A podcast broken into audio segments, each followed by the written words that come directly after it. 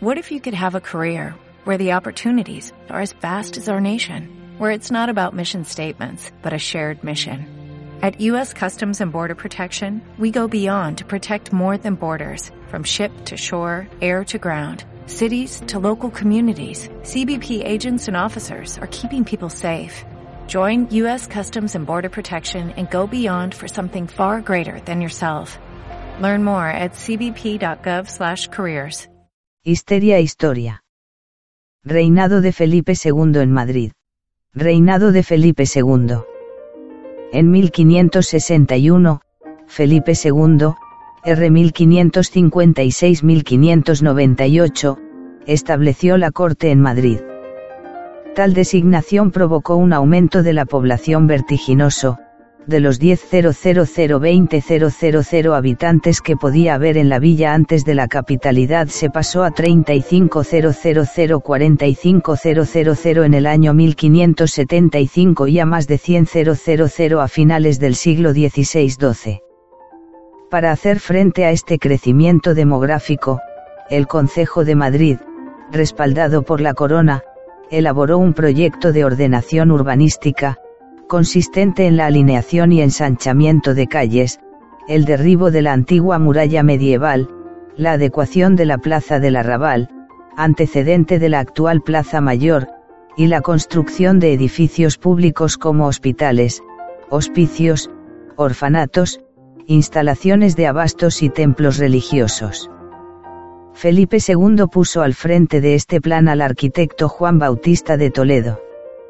Sin embargo, la falta de medios y lentitud burocrática del consistorio y el desinterés mostrado por la corona en la aportación de recursos ralentizaron su desarrollo.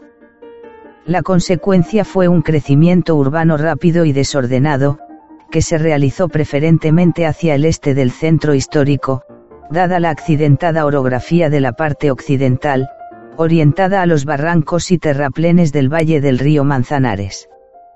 Los nuevos edificios se construyeron siguiendo la dirección de los caminos que partían de la villa y, a su alrededor, surgió un entramado de calles estrechas, aunque dispuestas hipodámicamente.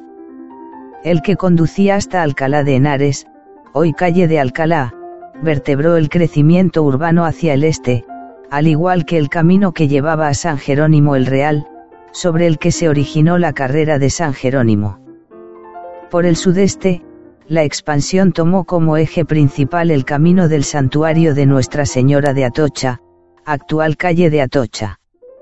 Hacia el sur, las nuevas casas se alinearon alrededor del camino de Toledo, calle de Toledo, y, por el norte, la referencia urbanística estuvo marcada por los caminos de Hortaleza y de Fuencarral, con sus respectivas calles homónimas, si bien hay que tener en cuenta que, en estos dos lados de la ciudad, el crecimiento fue más moderado.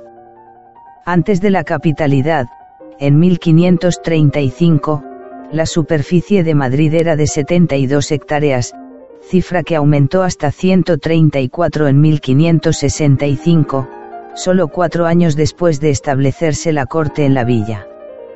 A finales del reinado de Felipe II, el casco urbano ocupaba 282 hectáreas y tenía unos 7.590 inmuebles, tres veces más que en 1563, 2.250, al poco tiempo de la designación de Madrid como capital.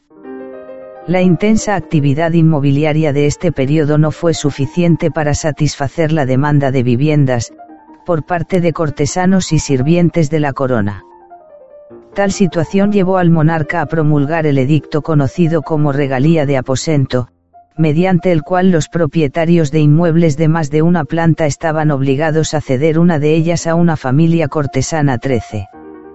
Este decreto favoreció el desarrollo de las llamadas casas a la malicia, un tipo de vivienda con el que sus propietarios intentaban evitar el cumplimiento de la norma, mediante diferentes soluciones, una única planta, compartimentación excesiva de los interiores, ocultación a la vía pública del piso superior. En 1590, la Corona y el Concejo crearon la Junta de Policía y Ornato, organismo presidido por el arquitecto Francisco de Mora, con el que se intentó poner fin a los desarreglos urbanísticos provocados por la rápida expansión de la ciudad. La correcta alineación de las calles, mediante la supresión de los recovecos existentes entre los inmuebles, fue uno de sus objetivos.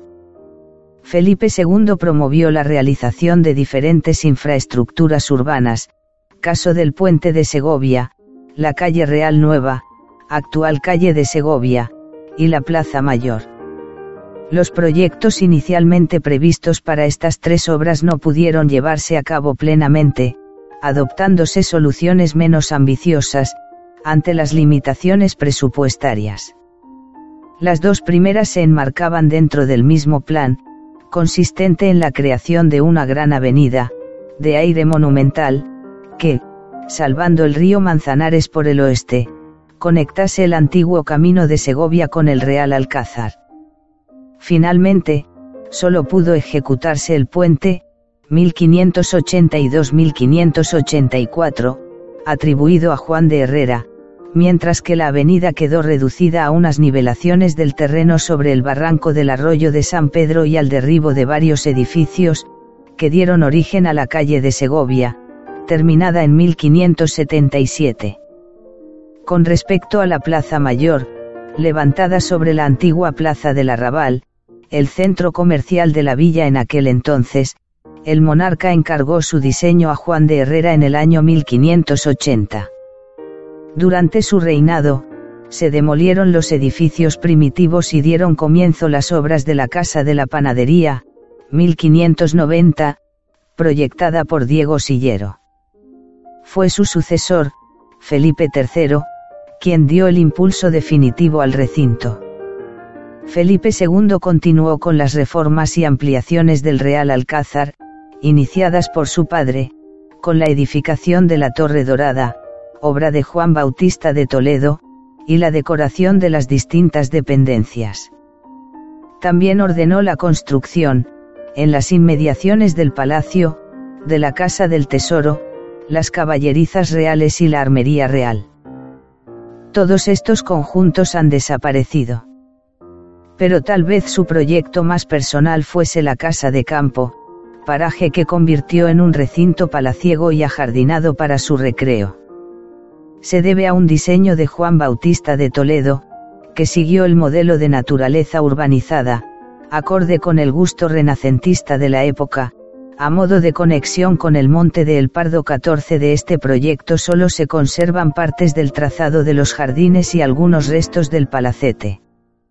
Asimismo, fueron levantados distintos edificios religiosos y civiles.